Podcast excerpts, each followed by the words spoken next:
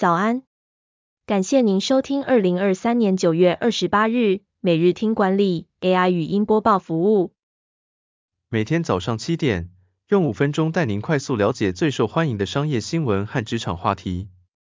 欢迎您至 Apple Podcast 或 Spotify 搜寻每日听管理，并订阅节目，还能一次浏览过往集数。另外，只要在经理人官方 LINE 聊天室输入“听书”两个字，就能解锁限量的隐藏优惠。首则文章是：中钢面临建厂以来的最大挑战。从董座翁朝栋写给员工的信，看中钢未来何去何从。中钢董事长翁朝栋在给员工的信中表示，今年是中钢建厂以来最大的挑战，全球钢市需求不振，下游客户惨淡经营。翁朝栋提到，国际重大情势如美中对抗、疫情、全球升息、乌俄战争、气候变迁等，导致用钢需求大幅骤减，购料信心疲软。此外，煤铁原物料成本上涨，挤压钢厂获利，迫使中钢第四季钢价不得不以平高盘开出。翁朝栋表示，中钢要积极发展高值化精致钢厂，发展绿能产业，并进行数位转型。低碳转型、供应链转型，这是决定未来中钢国际竞争力的关键。第二则要带您关注，虾皮才刚转亏为盈，为何 CEO 却宣布要进入全面战斗模式？东南亚市场的电商竞争日益激烈，虾皮的领先地位面临挑战。报告显示，虾皮占东南亚电商市场商品交易总额近一半，遥遥领先其他竞争对手。然而，竞争对手也获得了新的注资，或是打着补贴战抢进市场，也加大了对虾皮的威胁。虾皮过去曾依赖低价促销和高调的行销策略来抢占市场份额，但也造成了长期亏损，且过度依赖母公司的游戏业务来输血。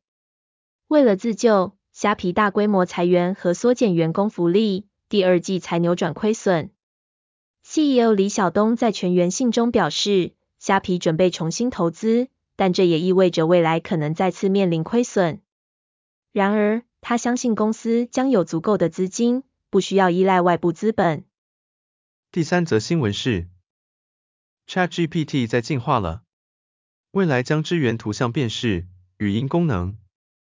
OpenAI 近期宣布，将在 ChatGPT 中推出新的语音和图像辨识功能，除了可以直接跟 ChatGPT 对话。还能拍照给 ChatGPT 看，等于完全赋予 ChatGPT 视觉、听觉和说话的能力。这些功能将会在接下来两周内陆续开放付费用户使用，不过语音功能只能在 Android 及 iOS 上使用，之后会进一步开放给免费用户使用这些功能。ChatGPT 也与 Spotify 合作，利用人工智慧将 Podcast 转换成其他语言，并保留与创作者相似的声音与风格。最后带您关注专业管理教练的观察，同事常说这七句话，可能是缺乏安全感。研究职场心理学的管理教练表示，缺乏安全感的员工是让主管最头痛的同事。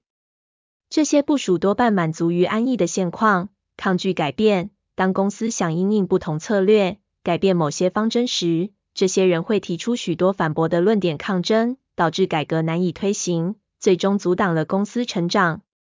想判断同事是否缺乏安全感，可以从以下七句话来观察。这七句话分别是：我试过类似的方式，不会成功。上面的人根本不懂我们在忙什么。我有其他优先事项，目前没时间处理这个。按照现在的方式不好吗？这比较适合别人，不适合我。有没有其他做法？我对这个方案没信心。公司是不是想要借机炒人？以上是今天的重点新闻，更多完整内容，请订阅数位时代每日电子报。祝您有个美好的一天，拜拜。